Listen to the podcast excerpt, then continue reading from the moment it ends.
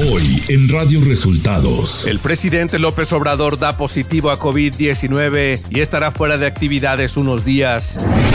Desmiente el secretario de Gobernación que el presidente se haya desvanecido o presente problemas cardíacos. Iván Archibaldo, hijo del Chapo Guzmán, está en el tercer lugar de la lista de los más buscados de la DEA. Esto y más en las noticias de hoy. Este es un resumen de noticias de Radio Resultados. Bienvenidos al resumen de noticias de Radio Resultados. Hoy es 24 de abril y ya estamos listos para informarle Valeria Torices y Luis Ángel Marín. Quédese con nosotros, aquí están las noticias. La mañanera.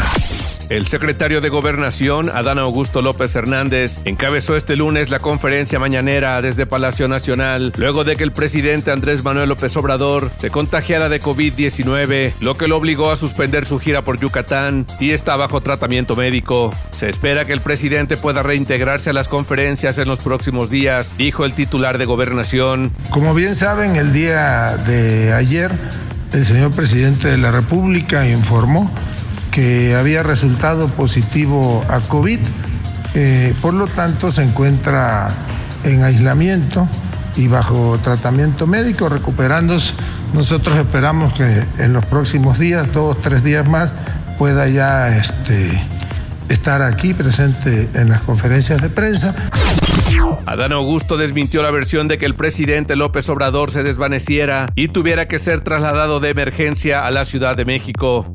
No hubo ningún traslado de emergencia, no hubo ningún desvanecimiento como algunos han pretendido hacer este, creer. Lo que sí se dio, instruyó a que las reuniones de evaluación del último tramo del tren Maya se llevaran a cabo y por sugerencia de los médicos y ante la eventualidad de que pudiese ser COVID, se decidió que iniciara un proceso de aislamiento y se trasladó a la Ciudad de México.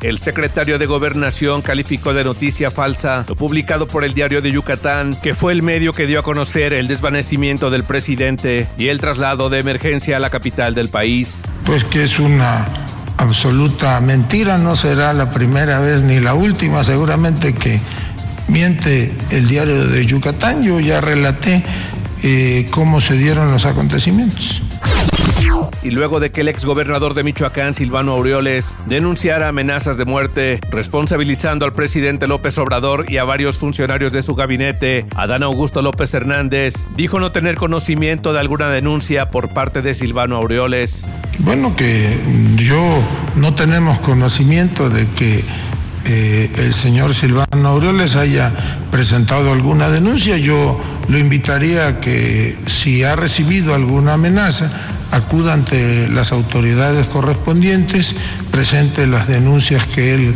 crea pertinentes y seguramente las autoridades se encargarán de deslindar responsabilidades y en todo caso eh, dictarían medidas para garantizar la seguridad y la integridad del señor Aureoles. El titular de Gobernación dio a conocer que la ministra presidenta de la Suprema Corte, Norma Piña, pidió a la secretaria de Seguridad y Protección Ciudadana, Rosa Isela Rodríguez, apoyo con la Guardia Nacional ante una marcha de protesta que finalizaría frente a la Corte. De manera institucional será la relación. Ahora mismo, por ejemplo, podría comentarles que la presidenta de la Suprema Corte de Justicia de la Nación, a propósito de un anuncio que se ha hecho en los últimos días, últimas horas, respecto a una marcha que estaría dirigida eh, hacia, o su ruta terminaría en la Suprema Corte de Justicia de la Nación, ha solicitado por la vía oficial institucional, mediante un oficio, a la secretaria de Seguridad y Protección Ciudadana, Rosa Isela Rodríguez, que se le proporcione apoyo eh, con Guardia Nacional para salvaguardar las instalaciones y ya este, se acordó un tratamiento institucional a esa petición. Entonces, de esa manera seguirá siendo la relación con la Suprema Corte de Justicia de la Nación. Radio Resultados Nacional. Iván Archibaldo Guzmán Salazar, hijo de Joaquín El Chapo Guzmán, está en el lugar 3 de la lista de los más buscados de la agencia antidrogas estadounidense, DEA por sus siglas en inglés. Su hermano, Jesús Alfredo Guzmán Salazar, también aparece en la misma y por cada uno ofrecen una recompensa de 10 millones de dólares. La Fiscalía General de la República acusó al ex procurador Jesús Murillo Caram de formar parte de una empresa criminal que cometió delitos de lesa humanidad y cimentó la verdad histórica en tortura y desaparición forzada en la indagatoria relacionada con la desaparición de los 43 normalistas de Ayotzinapa, por lo que Felipe de Jesús Delgadillo Padierna, juez de control con residencia en el reclusorio sur, lo vinculó a proceso. El secretario de Relaciones Exteriores Marcelo Brad informó que cinco mexicanos y dos familias abordaron el vuelo que organizó España para evacuar a sus ciudadanos de Sudán ante el conflicto armado en el país. A través de un mensaje en Twitter, el canciller también señaló que otra mexicana será evacuada del país el lunes con el apoyo de la Organización de las Naciones Unidas. Economía. De acuerdo a cifras del INEGI, la inflación disminuyó 0.16% en la primera quincena de abril, situándose en 6.24% anual, su nivel más bajo desde la primera quincena de octubre de 2021. Esta caída en la inflación es la primera desde la segunda quincena de noviembre del año pasado. La caída de 0.16% quincenal del índice nacional de precios al consumidor fue mejor a lo esperado, pues especialistas estimaban un descenso de 0.08%. Clima. Este lunes continuará el ambiente caluroso a muy caluroso en estados del sur y sureste del país, además de la península de Yucatán con temperaturas máximas superiores a 40 grados centígrados en zonas de Jalisco, Colima, Michoacán, Guerrero, Oaxaca, Campeche y Yucatán. Ciudad de México.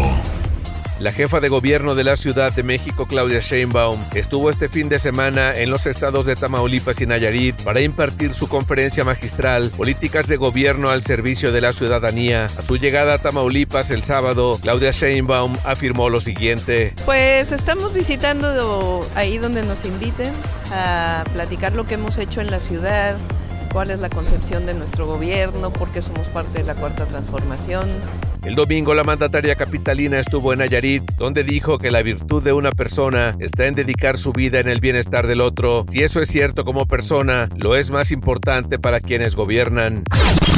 El juez de control del Tribunal Superior de Justicia de la Ciudad de México dictó prisión preventiva justificada al ex jefe delegacional de Benito Juárez, Christian von Roerich, acusado de recibir departamentos, dinero en efectivo, a cambio de permitir proyectos inmobiliarios que incumplen con normas de desarrollo urbano. La medida cautelar impuesta por el impartidor de justicia es para evitar que el ex coordinador de los diputados del PAN en el Congreso capitalino intente sustraerse de la ley luego de permanecer cuatro meses prófugo.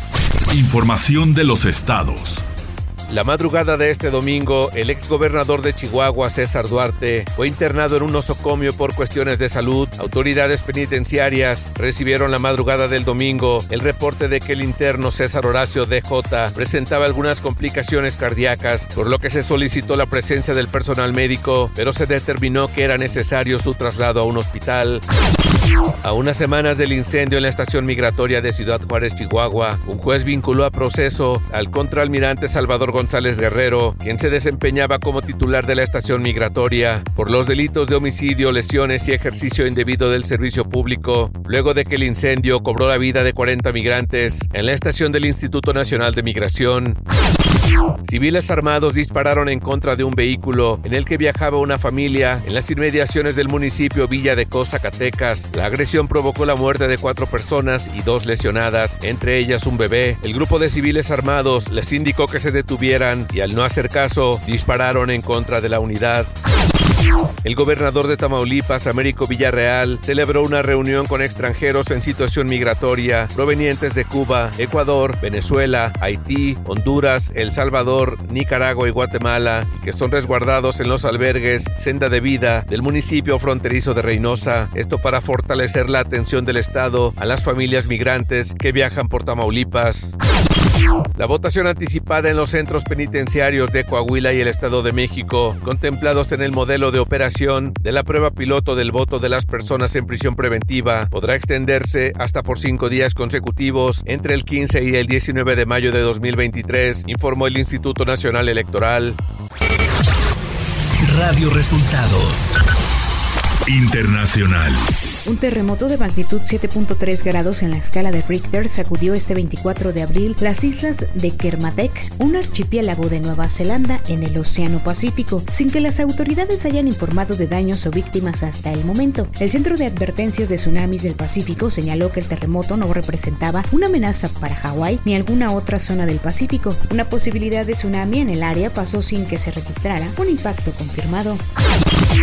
Estados Unidos evacuó al personal de su embajada en Khartoum, seguido por Francia, que lanzó una operación para sacar a sus ciudadanos de Sudán, donde los sangrientos combates entre el ejército y los paramilitares entraron en su segunda semana. Turquía también anunció que planeaba sacar a sus ciudadanos del país el domingo por vía terrestre o a través de un país tercero, según anunció el Ministerio de Relaciones Exteriores este sábado.